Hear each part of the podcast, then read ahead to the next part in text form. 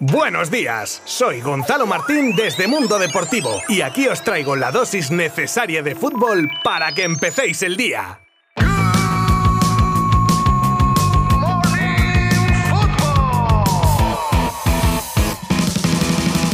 Vaya jornadita de Champions que tuvimos ayer con alguna que otra sorpresa. En lo que a los equipos españoles se refiere, el Real Madrid vencía por dos goles a uno al Shakhtar y gracias. Tan malo fue el partido de los blancos que solo se salvó Benzema, que marcó los dos goles, por cierto, los goles 1000 y 1001 del Madrid en Copa de Europa barra Champions, de los pitos que se escucharon en el Bernabéu. Y es que el Shakhtar hizo méritos suficientes para poder haberse llevado un premio de Madrid y solo el francés lo impidió. Así de esta manera los de Ancelotti encarrilan la clasificación, pero con un juego que deja mucho, mucho que desear y también muchas dudas de cuando se enfrenten a equipos de mayor entidad. Ahora toca hablar del Atlético, que se pegó una bofetada en Anfield de campeonato y ya es oficial, el Liverpool de Club es para el Cholo lo que la kriptonita a Superman. Media horita le bastó al equipo inglés para sacar las vergüenzas a los colchoneros que encajaron los dos goles en la primera media hora de partido, franja en la que también se quedaría con uno menos tras la expulsión de Felipe. Y ahí se acabó el partido. El Liverpool dominó y se compadeció del Atlético para no hacerle una sangría importante. Bastante tiene con quedar ahora mismo tercero de su grupo y con una clasificación para la siguiente fase que se complica y mucho.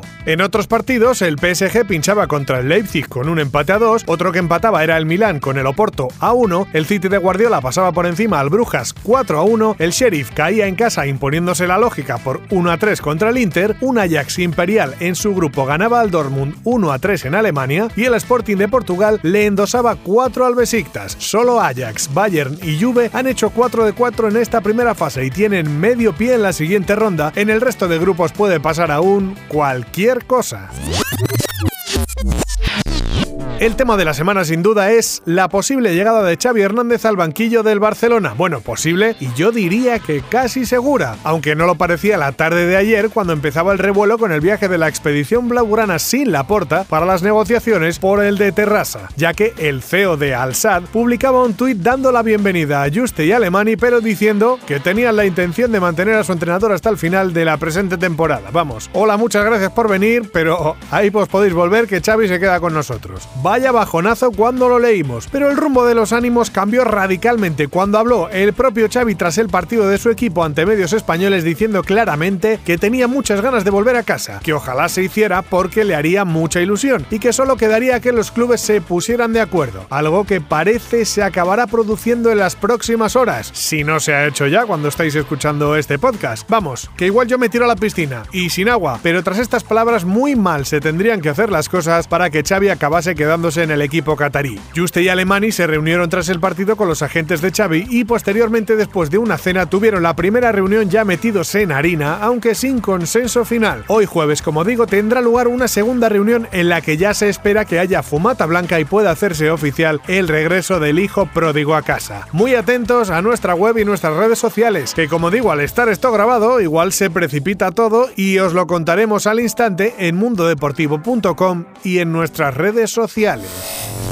Al parecer podría producirse otra buena noticia para el barcelonismo y sería la de la renovación por fin de Dembélé, la cual estaba parada desde hace tiempo y se ha retomado estos días pudiendo cerrarse este mismo mes de noviembre. Según ha sabido Mundo Deportivo, podría firmar por tres temporadas con una bajada importante de su salario fijo, pero proponiendo un aumento en los objetivos personales y colectivos. Cosa por cierto que llevo defendiendo mucho en lo personal, que cobren más o menos en función de su rendimiento y objetivos, como hacemos todos, porque estar cobrando millones y millones ganes pierdas o te rasques la barriga, aparte de injusto, pues oye, los jugadores se relajan y no puede ser. Yo ahí lo dejo. El Tottenham ha presentado a Conte como nuevo mister y este, sabiendo que hay billetes en la cartera, pues ya ha puesto encima de la mesa varias propuestas o deseos o peticiones, llamadlo como queráis, de nombres de jugadores que querría en su equipo. A saber, Kessi y Romanoli del Milan, Chiesa y Delit de la Juve, Blauvik de la Fiore y De Brig y Brozovic del Inter. Vamos, que quiere pegar un saque a los clubes italianos de campeonato. Para esto, según Calcio Mercato, el nuevo entrenador Sper dispondría de 280 millonazos de euros. Ya sabéis el tema de la famosa cláusula de rescisión de Haaland, que en verano se pondría en unos 75 millones de euros, pero ojo que vienen con trampa parece ser. Y así lo asegura el agente de Tony Cross que según sus cuentas, entre cláusula, salario y comisiones, esos 75 se podrían convertir en 250 o incluso 300. Poca broma. Christian Eriksen, que sufría un paro cardíaco en la última Eurocopa y nos dio un susto morrocotudo, ha sido privado de jugar al fútbol en Italia y cuando la retirada se veía al final del túnel, podría darse la vuelta a la tortilla con un giro de 180 grados tras el posible interés del Ajax por el jugador y claro está del jugador por el equipo en el que ya jugó cinco temporadas y que disputa una liga, la Eredivisie, en la que sí se permite jugar con marcapasos. Pues ojalá llegue todo a buen puerto y pueda acabar su carrera futbolística en los terrenos de juego y con dignidad. Hablando de Eurocopa, ¿os acordáis la que se montó en Inglaterra? Bueno, la que montaron los tontitos de siempre con Marcus Rashford, por ejemplo, tras su fallo en los penaltis ante Italia. Insultos racistas, pintadas, bueno, una vergüenza. Y uno de estos iluminados publicó un vídeo con varios insultos a Rashford y a sus compatriotas Jadon Sancho y Saka, y fue visto, denunciado y sentenciado a 10 semanas de prisión. Pocas me parecen a mí, pero bueno.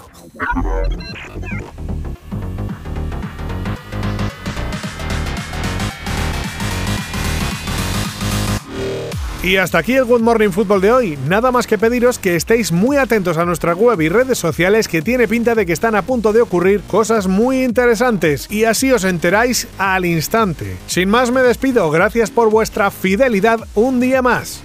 Adiós. Mundo Deportivo te ha ofrecido Good Morning Football, la dosis necesaria de fútbol para comenzar el día.